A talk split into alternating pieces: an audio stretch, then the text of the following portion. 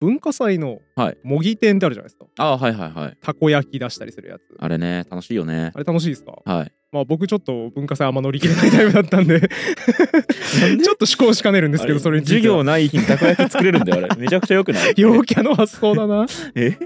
まあまああのいずれにせよね、まあ、うん文化祭楽しかったって人も結構多いと思うんでうすんうよ、んやっぱさみんなでガヤガヤ言いながらうんなんかを作るのってやっぱ楽しいじゃないですか楽しいいよあれまあただお客さんの立場になった時にね、うんそれがベストかと、うんお前ら学生がガヤガヤ言いながら作ったもん食わされて俺たちは楽しいのかっていう問いは正直あるじゃないですかまあねいっちゃん楽しいのは学生だからね 結正局直ね保護者とかならさ、うんまあええよそのそうだねいうにこやかに出来の悪いたこ焼き食 ってもでもねあのやっぱうん食べログレビューアーとかが言っちゃいけないですからね言ったらやばいっすよね、はいもう火が通り過ぎてこのたこ焼きは中がパサパサ星一つって書かれますそようそうそうそうなんですよ。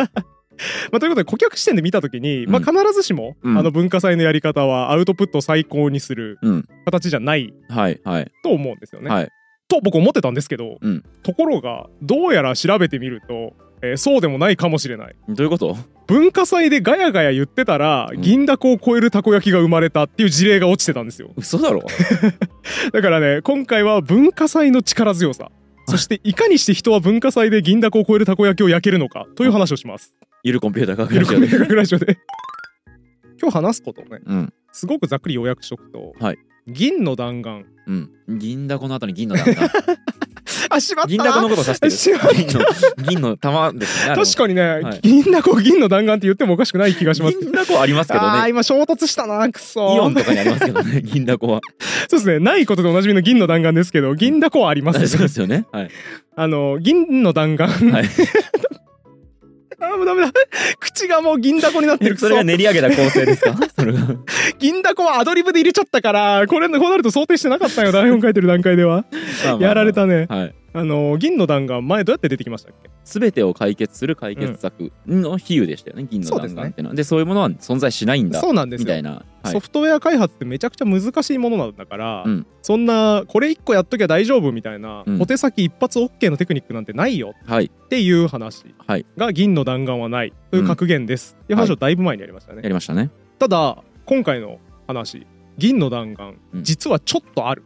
ほう実はちょっとあったよっていう発見ですソフトウェアエンジニアリングにおいての話ってことですそういね。うことですねはい。銀の弾丸はないっていう本書いた人論文書いた人、ブルックスって人なんですけど、はいこのブルックスが提唱しているこれまた有名な人月の神話ああ、はっていい、はい。う論また文出がありてきたまやしつてでねすね。はい。その時にも言ったっけこの話見積もり会ですよね。うんでやったね出てきたよね、その本は。この人月の神話の中でブルックスが主張しているブルックスの法則っていうのがあってこれあはそ聞いたことないね。これは破られないだろうと思ってたんだけど、今回紹介する銀の弾丸はいを使うとこれ破れるんじゃないかおお、っていう話ですね。えーそもそもちょっと前提としてはいはい。確認したいんですが、はいソフトウェアエンジニアリングっていうのをすごく具体的に言うとどんなものを指すんですかえー、プログラムを作るあでいいと思いますだだかかららアプリ作るとかもソフトウェアエンジニアリングに含むんだよあねそうそう。はい。、だからら、でっかいので言うと Windows なんとかうんを作る、Windows11 を作る、はいみたいなのももそうだしまあ Windows 11って OS?OS OS ですね OS も含むんだ、ね。 OS もそうだし、はい。まあ、だだかからら LINE みたいななアプリとかそもうだね含むわけだね。 LINE アプリを作るもそうですねはい、でそれで、えー、とそれについて全ての問題を解決するような万能策はないっていう話をしてたんだね。そうですね、はいただもしかしたらちょっとあるかもしれないぞっていううーん話ですね今日はねでそれはすっごいシンプルなことでうん丸々さえすればよいっていう形に収まるんですが、うんはいまあ、これちょっと本日の最後に結論を言いたいと思いますの分かってできたぞ少々お待ちください努力でしょ。ね。努力すれば努いい。力すれればよいあのねそれほど遠くないそれほど遠くない ですよ だとしたらちょっと大丈夫かな、ブルック ス。全然面白くないないや俺ソフトウェアエンジニアリングでこの壁越えられないと思ってたけどそうか努力すればいいんだ バカすぎるバなカですね。そんなにブルックスバカじゃないんであーあの OK もうちょっとね示唆的な結論はいだと思いますね、今回扱う本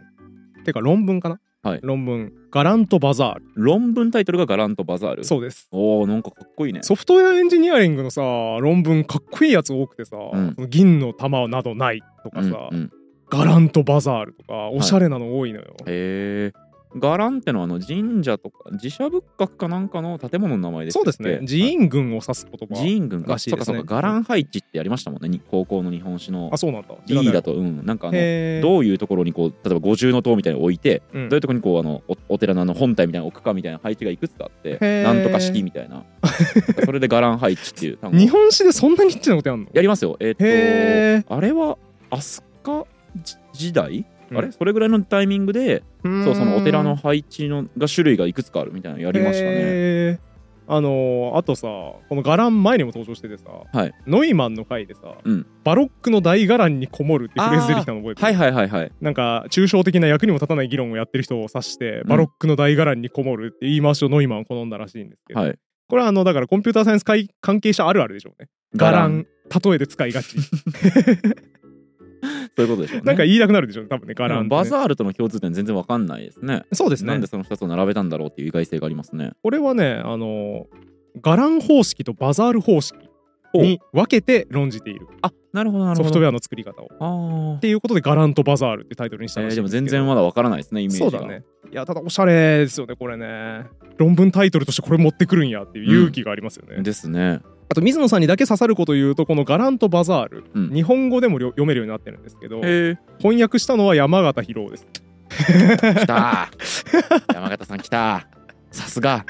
これ水野さん好きだよね山形博夫山形さ博ん。さん好きです僕は。めちゃくちゃ翻訳者縛りで本読もうかなっつって、うんうん山形博夫さんとかいいなみたいなこと言ってたもんね。そうですね本当どっかでも話しましたけど山形さんのあのホームページかな、うんでこの本の翻訳したっていうののなんかメモを見て作業メモというか、はいはいはい終わった後とかにこう感想を書いてるんですけど、うんやっぱそれだけでこの本面白そうだなって思ったりうんできるので、うんうんうん山形さんのサイト見て本選ぶはいはいはい。例えば「インターネットポルノ中毒」ってい う本がはいはいはい。えっとここ最近出たんですけど、うんそれも山形さんがやっていて訳してましたね。そうそうそうそうあれとかもなんか作業メモが面白かったから僕気になって買買った気がしますね。僕山形博夫さんのサイト好きなのさ、うんむちゃくちゃ口悪くない口悪いよめっちゃ口悪いよめちゃくちゃ俺笑っちゃって、んあのーなんだっけなここのサイトに掲載している文章の引用についてっていうリンクを押したらさ、うん引用してもよろしいでしょうかみたいな長ったらしいメールを送りつけてくるアンポンタンがいくらでもいるがいくらでも好きに使ってよいと俺はここに明示してるにもかかわらずなぜ一応許可を取ってくるのか俺の時間をそんな貴重なことに使わせるあそんな無駄なことに使わせるんじゃないみたいなことめちゃくちゃ切れてて、うん長文で尖ってるなーって思いましたねその話前もしてましたあれ その話は前も聞きました嘘マジ、はいラジオで新ネタ書き下ろし来るかなと思ったら完全に使い回しの原稿が来ました今やべえもう何使ったか使ってないか分かんなくなっちゃったどっかで言ってましたねそれねだから水野さんは今俺の貴重な時間をそんな無駄なメールの対応に使わせるんじゃねえと思ってたわけですね思いましたはい 申し訳ございません、はいこのガランとバザール、はい例え話なの、うんガランっていうのが、まあ、寺だよね、はいお寺を作る時うんは、多分責任のあるめちゃくちゃ優秀な職人たちが、はいはい少数で作り上げると思う、はあなるほど宮大工みたいなねまあ、みたいな人たち人がはいはいそれに対してバザールうんのイメージありますね、まあだからあの一般の人がこうさわーっと集まってそさ、位置みたいなの作るやつそうだねまあだからバザーの語源ですね多分うバんザール、うんだから市場でもうみんな好き勝手に出店してもう昨日と今日で全然違う人が勝手に陣取って物を売ってるフリマみたいなイメージみたいなイメージでしょうね多分はい、まあおそらくだから中東圏のねうん、バザール文化はいはいだと思うんですけどこのガラントバザールって対照的だよねうんうんえーだから少数の責任者みたいな人が作るか、うんえー、ともっと広い人たちがそこう責任を集中させることなく、そうですガチャッと集まって作るかってことですそね。うですねだから中央集権型でちゃんと管理されているか、もうもしくは出入り自由でもう好き勝手みんなやってるかうんうん。っていう対称性、はいソフトウェアの作り方を大きくこの2つに分けて論じているのがこのガラントバザールなんですねうーんうんうん。なるほど。なんとなく見えてきましたよ。結論から言っちゃうとこの著者はバザール方式やべえぞすげえぞあすごいの。褒めてんだねっ。ていうことを言っているうんうんん。ですよね。これオープンソース4部作って言われるやつで、うんオープンソースの破壊力について述べてるんですけだどからバザール方式っていうのがオープンソースに対応するそうですねよね。皆さんオープンソースは何か分かりますだからそのソースコードをうんみんながアクセスできるような状態にして、うん下手したらなんか編集できちゃうようにしちゃって、うんもう好きに編集みんなでしてよくしちゃいましょう的なやつです かあーまあ大体それでいいでよいししょょい。 大体それでいいでしょあの、は細かいこと言うとねみんなが好き勝手編集すると悪意あるやつ一人紛れ込んできただけで崩壊するからちょっとよくない あと僕みたいな善員意の無能が登場する可能性もありますね。そうですね水野さんが全部消しちゃうっていう可能性あごりめんまなすさし い、ごめんなさい、消しました。大丈夫ですか、これ。前なんかありましたねスプレッドシートかなんかをあごめんなさいなんか壊して戻せなくなりました ポンコツだなこいつ、そうですねあの履歴を元に戻してもらいましたね。あの時 はありましたねそうか、だから、なんかあれだ、思い出したぞ。えっ、と、こ編集はできないんだけど、うんえー公開して見れるようにしといて、うんここ直した方が良くないっていう提案をするんだよね、多分。提うんあ案ーをそうそしうそうて、そうなんだったっけ、なんかあの、高羽高村光太郎として何するって言ってましたっけ、 なんかあの、えっとあのー、あれですかね何この聞き方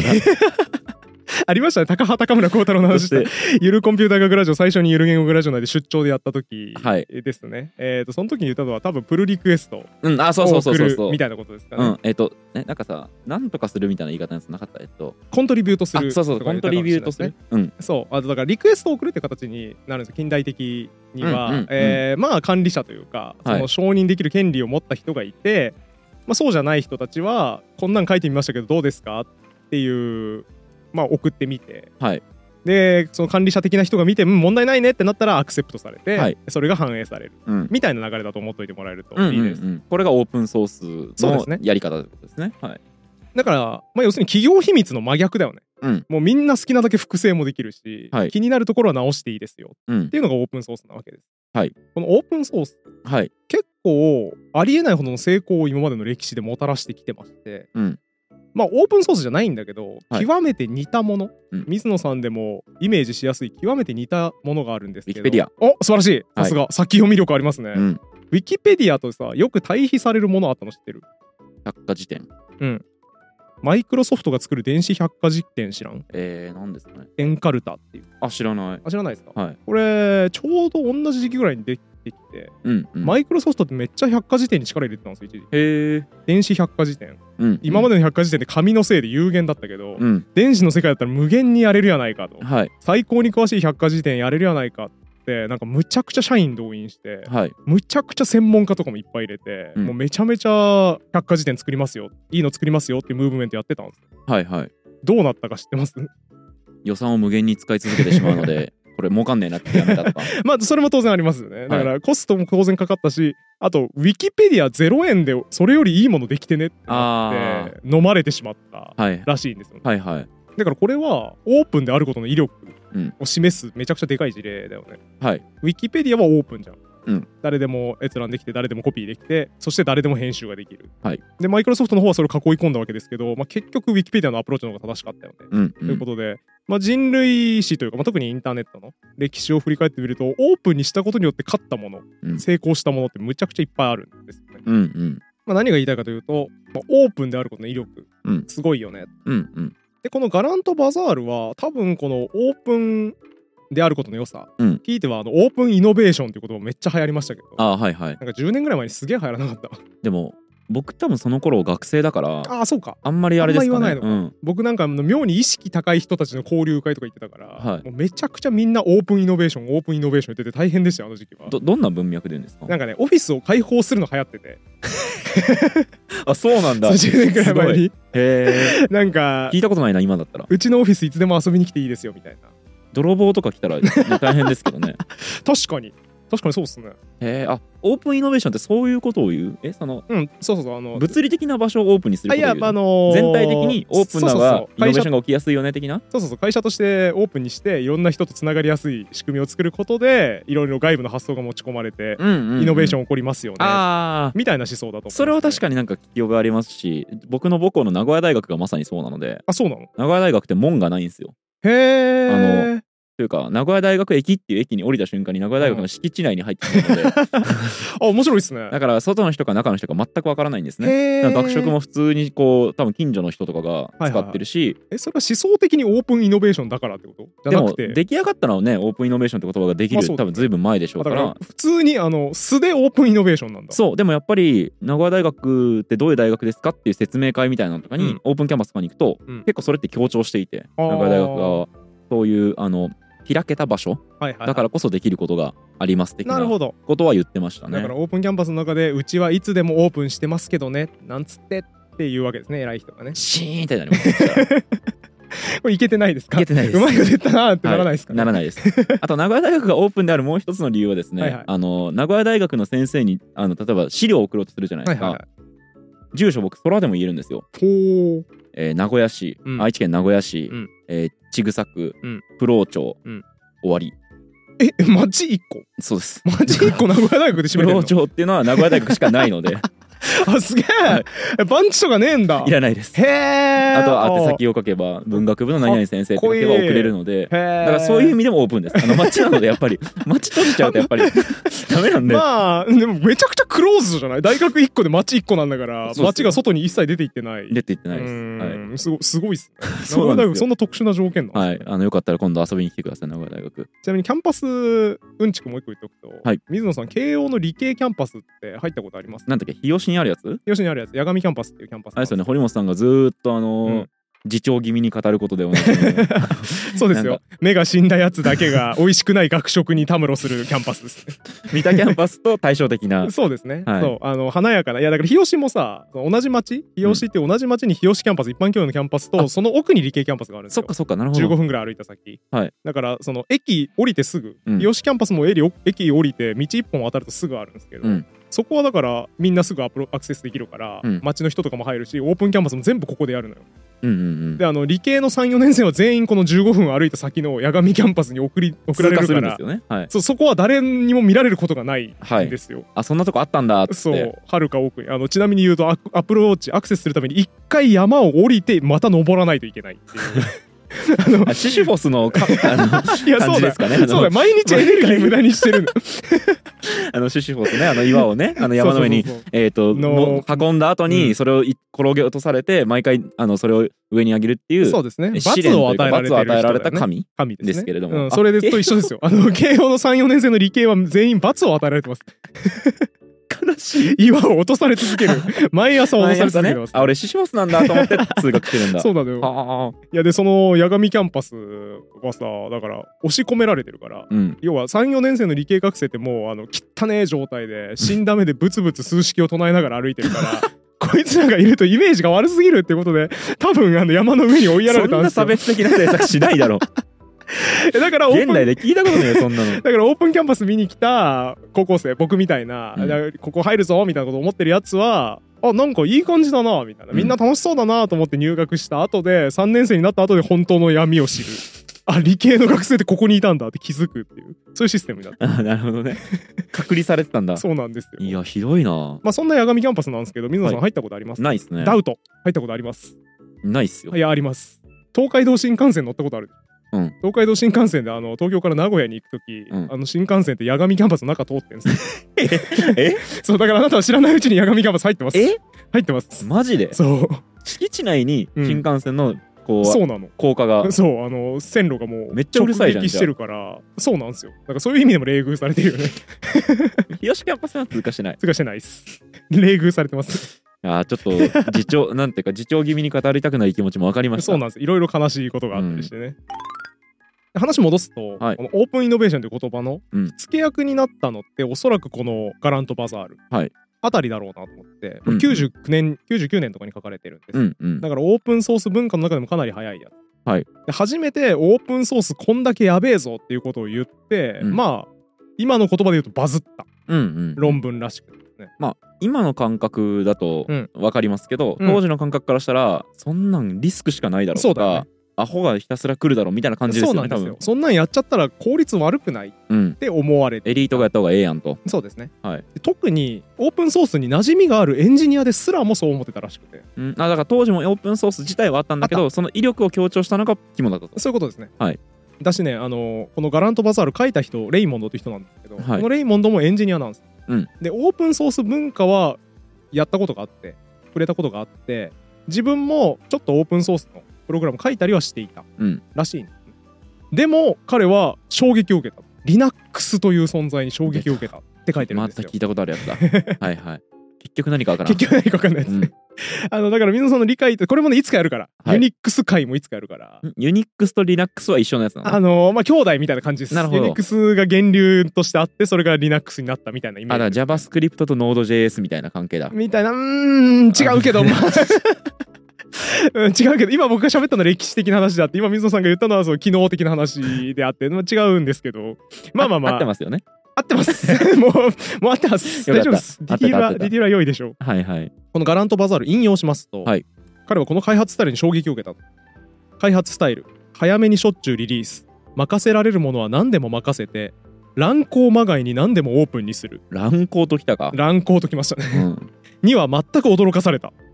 静かで荘厳な伽藍作りなんかない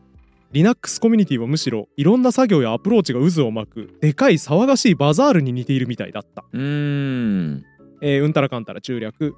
そしてそこから一貫した安定なシステムが出てくるなんて奇跡がいくつも続かなければ不可能に思えたっうんて書いてますなるほど衝撃だったらしいんですよ彼はあーなんか今すごいつながってきたわはいはいあのゆる言語学ラジオのサポーターコミュニティもそういえ ばあのそういう状態でしたねあの乱行まがいのことは起きてないんですけれどもそうですね初日うんすごい勢いで改善されていきさましれてたいもっんたね、よね、はい俺たち何にもしてないのにさなんか箱だけ用意して、うんなんかいい感じにディスコードチャンネルとか立てちゃってもいいですよやりたい人いますかとか言ってたら勝手にいろいろ整備されててすごい勢いで整備されまたしたよね。まさにそうですねああれはオープンソース、オープンイノベーションまあそうだねオープンソースっぽいバザール方式ですねまさに、はいはい我々のゆる言語ラジオサポーターコミュニティは完全にバザール方式で運営されてるなと思いうんまうす、んうんうん。あ、そう聞くと分かりやすいな。そうだね僕は。ちょっとリスナーがどうかは分からないけれども。うんうんあのーちなみに台本の後半で言おうと思ってたことは取られましたけど無事に 無事に取られましたけ ど 避けては通れんだろ、で も。でもおっしゃる通りですよ。そう水野さんもね、これは言いそうだなって思いまはしいたね、はい。ちょっとしたものをね、うん。さっと作るぐらいだったらオープンソースもあるだろうって、このレイモンドは思ってたわけですよ。ああ、なるほど。はい、で、もこの Linux って何かって言ったら、まあ OS なんですよ。うんだからまあ Windows みたいなもんよ。だからどこかしらで矛盾があると結構まずいわそうけいうこですとだよよね。ね、はめいちゃくちゃ基本的なシステムで、巨大で緻密なわけ。うん。そんなものをバザール方式で作っていいわけがないと。うんうん。わけわかんないやつがここ作って、わけわかんないやつがここ作ってっていうのを組み合わせて、まともなものになるわけないじゃん。そうですね、確かにっ。てこのレイモンドオープンソース文化に触れていたエンジニアですら思ってたのようんうん。それをやったのがこの Linux 作った人、うーん。リーヌス・トーバルズっていう人なんですけど、まあ、例えばその大きいものをオープンソースで作ろうと思って失敗する例で言ったら多分辞書と国語辞典とか結構分かりやすいと思うんですよね、そのボランティアにカードを送ってもらうっていうのをはいやはいはいってるだけだと、同じようなものばっかり送ってくるんですけ どゆる言語ラジオの OED の回でやりましたねそうですねうまくいかないっていう話はもう何回もあのうん日国の時も多分そういう問題ってありましたけど、やっぱ少なくともその紙の辞書に関して言えばオープンソースよりもドカッと責任あるスタッフを入れて、うんその人たちがひたすらこう仕切っていく方が良かったわけだし、うんとてもそんなそれでこううんいい辞書が作れると僕も思わないそうでだすねから、まあそのレイモンドの驚きはすごいわかりますね直。感には合ってるんですよね、はいだから当時のエンジニアですらそう思ってたんだけど Linux はそうじゃなかったうんうん。もう人の目がとにかく多くてどんどん改善されるしバグも新しいやつ見つけにくいやつがすぐ見つかって、うんこうなると出るらしいぞって言い出したら誰かがすぐ解決して、うんうん、翌日には治っている水差すようだけど、うんそれ優秀な人が集まったからでしょあの、ねおっしゃる通り うん、おっしゃる通りはいその通りなんですよ無能が集まってたら多分こうはならないですね 無能がとかは 言わない言わないの人のこと無能とかはやめなさいあのおっしゃる通りです、はいまさにそうでこれあの著者も書いてるんだけど、うんガラントバザールの著者も書いてるんだけどハードルが高いと、うんオープンソースのコミュニティをまず発見する、うん当時 Linux なんて触れてたのってすごく情報感度の高いああなるほどね一部のはいエンジニアだけで,、うんでしかもそいつらがあじゃあちょっとオープンソースで開発してるらしいからちょっと関わってみようかなって思う積極性まであって、うんで少なくともそのドキュメント読んだりしていやこれで解決しましたよって言って出してくるところまではいけるやつしか出してこないわけだよねはい改善案を。ってことはそこまでたどり着けるやつって相当まとも、まあ、この著者の書き方だと、まあ、まともな人間うんって書いてあったんだけど、まあ僕の感覚からすると超絶優秀な人ですよね。アーリーアダプターですもんねそうしてですね。ゴリゴリのアーリーアダプターだと思います、ねうんしかもやる気もある、うんという最高のアーリーアダプターが集まってきてるからうまくいったんだと思い当ます。然その報酬とか用意してないわけですよねしてないです。うん完全にただ働き。うん、うん、だね、すごいゆる言語学ラジオサポーターコミュニティ が頭に巨来してくるやっぱりそうですね、うんサポーターコミュニティ事業の人めちゃくちゃいるからね企業ってえーとだから弁護士とかあ弁護士さんとか、はいはいあのゆる学徒カフェやりますって言ったらめちゃくちゃ頼りになる行政書士さんが出てきて、はい私飲食店絡みを中心にやって ますんでいけますあおすごい人出てきた ドンピシャの人出てきた エンジニアもいっぱいいますかいらねっぱいいますからねディスコードのかねとかあそのうそボうッそうそうト作るとかなんてもうお手の物みたいな人ばっかりですもんそうなねよこれが見れたらいいよなみたいな話してた3時間後にはじゃあそのボット作っときましたって言いますから、うんすごいよね、そうですねなるほどなるほどま、みたいなことが起きたとはいでこの Linux に度肝を抜かれたらしいんですねガラントバザールの著者レイモンドはうんそしてこれは銀の弾丸はないを書いたブルックスへの反論でもある、うんうん、彼は述べていますねブルックスの主張ってさ、はい人を増やしても後期は短くならないっていう話なんですああ、そっか、人月の神話で言ってたのは。うんな。これなんでなんでしたっけなんでそうなるんでしたっけこれね、あのいい例えが書いてあって、はいえー赤ちゃん身ごもってから出産までどんぐらいの期間かかります、 10ヶ月。うんと月10日とか言われたりするよね、はいえー妊婦を10人連れてきたら1ヶ月になりますああ、それはならないですね。ならない。ないですよね、っていう例えをブルックスも使っていて、うん人がいっぱい集まってきても分け合えるタスクと分け合えないタスクがある、うんうん。そしてさらに悪いことにコミュニケーションコストが増大するうん、 N 人の現場でさコミュニケーションってさ、うん何個発生しますだから1人 N-1 人に対してコミュニケーションするわけだから、うん N-1 の N 乗うん分起きるのかな、理論式だと。 N-1 の N 乗 NC2 だよコンビネーションのんああ、えっ、と、ちょっと待ってよ。ああ、そっかそっかそっか。ごめん。重な重なっちゃってるから、俺の計算だと。あそうだ違うね。えっ、と、任意の2人を抜き出してきで、てコミュニケーションするわけだから、コそミュニケーショっかンさせる N-C2 かごめんなさい。ということで、はいまあ2分の N かっこ N-1。 N-1 さすが数学できますね、水野さん、えー、もうコンビネーションぐらいね。さすがです誰でもできますよ、そんなのそれ言ってるとコメント欄 であ私数学できあないーごめんなさい、置ごめいんてなさい、ごめんなさかれた。 い違います悲しい人たちがいっぱい出大ま丈夫ですす。から僕、物理できないんで。はい僕もこの間エゴサしてたらさ数学ができないと人生いいことがないって言ってる人いて、うんそんなことないと思うけどなと思ったらなんといっても学校でもいい点が取れないしうんゆるコンピューター科学ラジオでは置いていかれるって言ってね その2つ別に同列に置かなくていいけど気にしなくていいけどな追い出されるの僕、たまたま得意なだけですからね、数学は。まあ、何が言いたいかというと2乗に比例して増えるうん2乗に関係して増えるからむちゃくちゃ1人増えるだけでどんどん後半かはいはらいすごい増え方になっていくよね、そうですね二次関数で増えていくよね、はいっていうことですねこれ確かにそうだなと僕は人月の神話を読んでる時に思ったんですけど、はいガラントバザールで僕の印象を書き換えられまして、うんこのコミュニケーションコスト増えて大変だっていうのってあんまりあ何だから、まああの、先読めたかもしれはないい。はいなんです要は、閉ざされた場所でコミュニケーション取ってるから、うんえーっと、今、こう、常数的に増えたけど、うんオープンな場で会話してたら、そのログ全員見えるから、うんコミュニケーションの量ってそんな増えなくねっていうことあ、じゃない。あそうだねいやそれもあるわあ僕が言いたかったのはごめんなさいこれあのじゃあ間違えましたやあのねそれもあるっていうかいいいいこと言ってくれましたねあの僕が言いたかったのはこれやる気がない人たち、うんあんまり能力もやる気も高くなくてでしかもやべやべ納期間に合わないって言って混乱の渦中にある人たちうん。だからコミュニケーションコストってめっちゃ大きいんだなと思って、はいはいはい。そうでない人たちつまりう落ち着いて作業ができる、優秀で楽しくやっているやる気のある人たちは何をするかっていうと他者が読んだ時にわからないプログラムっていうのを書かないはまあ、そのオープンソースだと特に、うんみんながさっとやってきてさっと書いて出ていくっていう動きをイメージしやすいからあ。うん。非常に分かりやすい取説うんうんドキュメントも書くし、うん。はい。ソースコード自体も他人が読んだ時に一発で分かるように編集しやすいように分かりやすく書いてくれる、うん。うん。えーその結果参加者は新しく参加してきても勝手にその丁寧に作られた取説とかを参照して勝手にプロジェクトに入っていくから、はいコミュニケーションコストは増えないうんうんうん。っていうことを用意してたんですけど今水野さんが言ってくれたのもそうだよねうんうんえー全部がオープンになっているっていうのも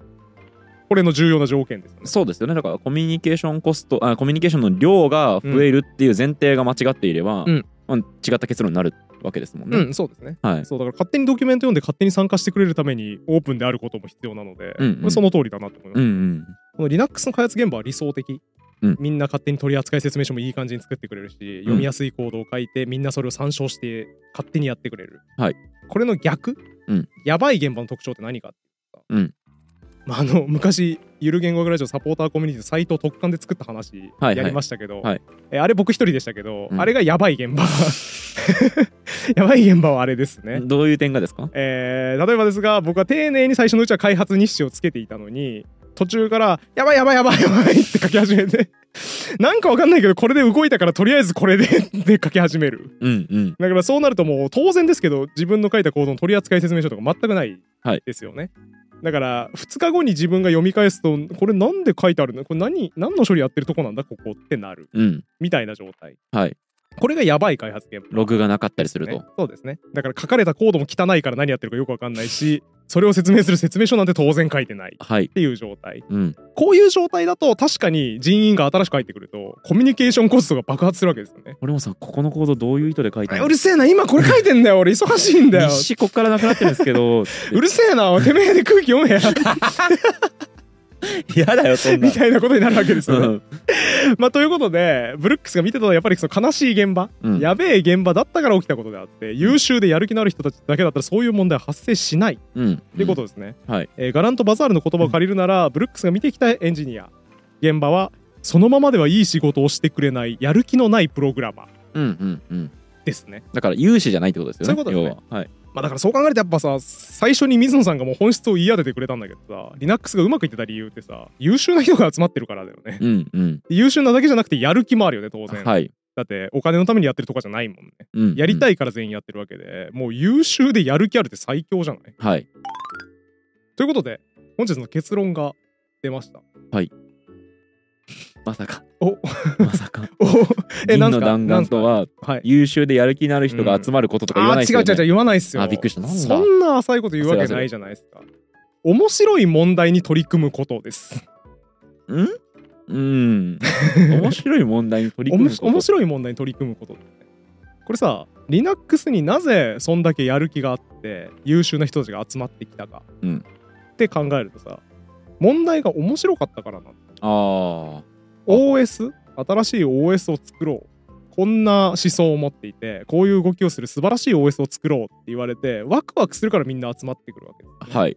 一方でさなんかわかんないけどこのすごい謎の会社の使ってる古い社員名簿のシステムが支障をきたしてるからここを直してくださいみたいなのってさ、うんまあ、あんまりワクワクはしない意義はありますけどね。ですよね。はいまあ、意味はあると思うんですけど、はい。まあ、ということでそういうシステム開発そして世の中の開発案件大体98%はそうだと思うはい。あんまり面白くないなっていうものだと思う、うんうん。そしてそういうものを大企業が請け負ってそれを調査したブルックスがうーん地獄だなこりゃなるほどね。終わんないなあっー。て結論を出したのが人月の神話なわけですよ、はいはい。だからそうじゃない世界うん面白い問題に取り組むという世界においては銀の弾丸かもしれない、うんうん。というか違うな、ん。この面白い問題に取り組むということ自体が銀の弾丸かもしれないああなるほどね。とはいうのはがこのガラントバザールで示唆されていること、はいそしてそれを僕が今めちゃくちゃ膨らませて勝手に解釈して喋りましたうんうんうんうん。あでも言わんとすることはわかります。これさコロンブスの卵じゃない確かにね。あその要はブルックスの研究っていうのは、うん対象が限られていた。限定的だったから援用できたうん理論だったわけですよそうねで。すね、でもなんだレイモンドうんは違うところを見て違うことを言ったわけですもんね。そういうことです、ん、面白いですね。そうなんですよだからさ問題解決の手法をみんな一生懸命探して銀の弾丸を求めてたわけじゃん、うんでも銀の弾丸はちょっとだけあるとうん。それらしいものはあるただそれは問題を面白くすること面面白い問題に取り組むことそもそも問題を変えないといけないっうんうん、ていうのが問題解決手法だった、なんか僕さ、うん同世代だともうさ、うん出世したいっていう欲を持ってる人ってあんまりいないんですよ、うっすねでもね僕の友達で一人、うん早く部長になりたい早く管理職になりたい早く中間管理職になりたいっていうやつがいたんで今すよ時の人には珍しいです、ね、珍しいいじゃないですうか、んでよくよく聞いたら、うん俺自身の能力よりもうん下のやつのが優秀だと思う、はいはいはいでそいつこうお兄ちゃん弟がいるお兄ちゃんだってこともあって、うんなんかかなり兄貴気質で、うんそういう優秀なやつがいい場所に置かれてないことに対するフラストレーションが大きいと。ああなるほどで俺自身に能力はないんだけどうまく差配したりモチベートするってことは好きだから、うんうんうんそれをやって組織全体の創造性とか、えー効率を上げたいって言っていたんですね。うんうんで僕は全然そいつの気持ちわかんないんですけど、うん世の中見渡してみると一定数、んそのある組織ある団体のこう、えー創造性を解放するために自分がひたすら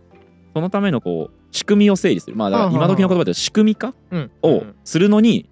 がめちゃくちゃ好きっていう人って一い定ます数ねいいるまじすゃねないですか。うだかんらそういう人たちが集まるといいんでしょうね、その、うんえ要はその仕組み化みたいなのが好きな人って、うんなんか仕組みにした後飽きてどっか行くこと結構ありません あの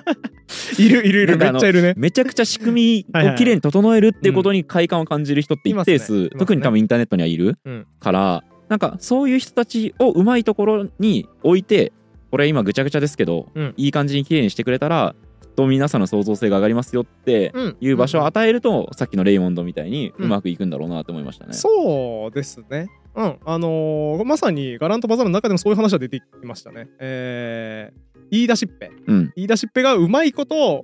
みんなをモチベートしてあげてくださいと、うんそうするとうまくいきますみたいな話は出てきましたねはいはい。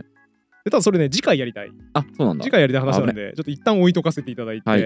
僕やっぱねこの「ガラントバザール」読んで一番面白かった話としてはやっぱ面白い問題に取り組めばおのずと問題は解決されるああっていう点だなと思いました、科学史ですねこれえうん科学史いやそうじゃないだってその、うん歴史上でさ、うん基本的にこう取り組むべき大きな問題って人の好奇心が解決してるじゃないですか、そうだね、うそんうだだねからそれと同じですよね多分ね、うんうん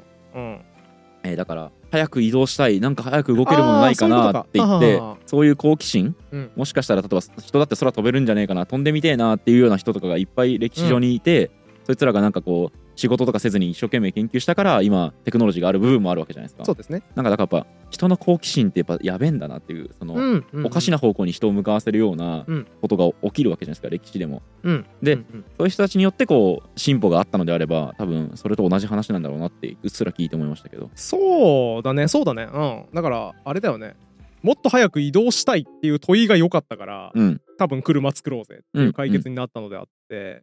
えー、だから馬を早く走らせようみたいなあじゃあえっとねまあでも合ってんじゃない馬を速く走らせようっていう問いだとあんまり多分みんなワクワクしないというかうんうん取り組みようがそもそもあんまりない、うんうんだから、まあ、ちょっと品種改良してみるかっていうのを延々続けてたはずだけど、えー馬の5倍の速さで移動しようっていう問いを立ててれば自動車うんみたいな、なんかそうワクワクするアプローチで才能が集まってきて、うんうんえーイノベーションが起きたと言えるのかもしれないですね。はいなんかめっちゃ意識高い話してる もしかして。いや、うすうす思ってたけど、あれもしかしてこれめっちゃやばい。オープンイノベーションによってこういったことが解決しますよ皆さんオープンイノベーションの話ドヤ顔でするおじさんにもしかしてなってる、なってま す今絶賛えーじゃあ切り上げてはい 切り上げていきたいですかねはいまあ、だから何が言いたいかというと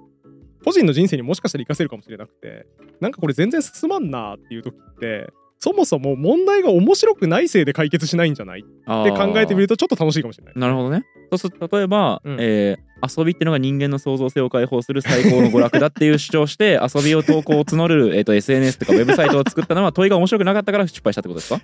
遊びそう方ですね昔僕がやってたウェブサービス遊び方は完全に何にも進まなくなっちゃいましたけど、はいはいはいあれは問いの立て方が良くなかったんでしょうそうねいうことですねワクワクしないい問題に挑戦してしまったからかもしれなないるでほすどね、なるほどはいはいはいちょっと俺の過去のウェブサービスの話するの禁止にしない その問題をどうにか解決したい解決したい です、そうなんですねそどこにかの問いは面白くないの でやめましょうはいまあ、最後にこのガラントバザールの論文の一番最後の一文引用しておきますとオープンソースの成功の一番大事な影響の一つというのは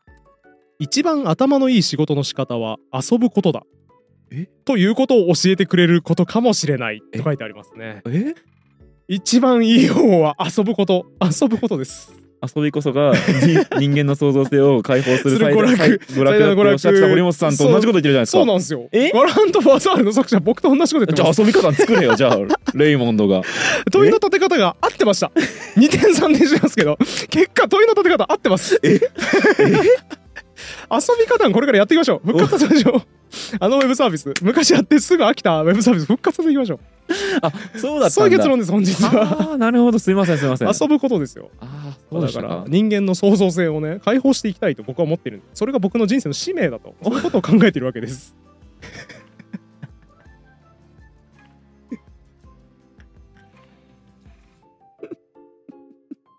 なんなんこそうので結すよ論ねやそう,、っぱり 遊ぶようにやっぱカルト宗教作ってましたからあの頃はねはいうこいと そういうことい遊びで作るカルト宗教とかやってましたからね、はいということでね、えー水野さんが遊び方を持ち出してきちゃったせいであの僕が用意してたのとじゃない結論が 思わぬやつ言っちゃったんですけどまああのね今日の話自体は結構あの興味深い話じゃないかなと思うんですようんね。うんうんえー問いが面白いと問題をおのずと解決するんじゃないかというような話だと思うんで皆さんのね人生においてもあこれ解決しなかったのは面白くなかったからだ問題が面白くなかったからだみたいな話をあればコメントとしてどんどん書き込んでいただければ幸いでございます。はい、あとチャンネル登録高評価とかも引き続きお待ちしております。 僕はちなみに自分が解決したいと思ったけど自分の力でどうにもできなくてはいはいうまく広がらなかった問いで言うとうん自分のフェチをプレゼンするっていうフェチプレゼンっていうのを提案したんですけどそれダメで したそれ俺やそれ俺や俺が昔やあっんたたやつやかあんたかあとなんだったらそれ割とうまくいった企画やあの時期にうまくいかなかったやつとしてやんのやめて問いの立て方成功してると思ってんだよ僕はあごめんなさい失礼しました腹立つな えー僕の昔の作品をコメント欄に貼ることは絶対にやめてください皆さん禁止ですよろしくお願いします、絶対禁止ですありがと以上今回も以上でしょうありがとうございましたうございました